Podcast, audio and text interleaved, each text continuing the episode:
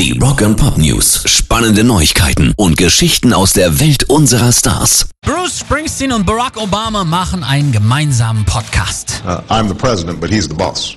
Also wenn es einen Boss-Podcast gibt, dann ist es dieser. In acht Folgen unterhalten sich die beiden unter anderem über Vaterschaft, Ehe und die Zukunft Amerikas, wie Streamingdienst Spotify jetzt mitgeteilt hat. Die USA sind so gespalten, wie sie es in unseren Lebzeiten noch nicht waren, sagt Barack Obama.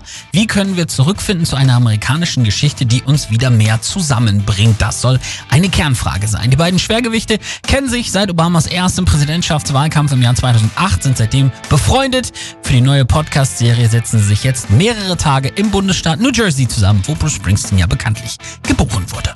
Rock and Pop News. Es wird ein weiteres Corona-Album geben und zwar in diesem Fall von The Who. Das ließ Gitarrist Pete Townsend jetzt verlauten. Im Gespräch mit The Mirror sagte er, dass er während der Pandemie an neuer Musik gearbeitet hat. Es gibt Seiten und Seiten von Textentwürfen. Sagt er, wenn der Moment kommt, werde ich ins Studio und anfangen. Zehn neue Songs sollen schon fertig sein.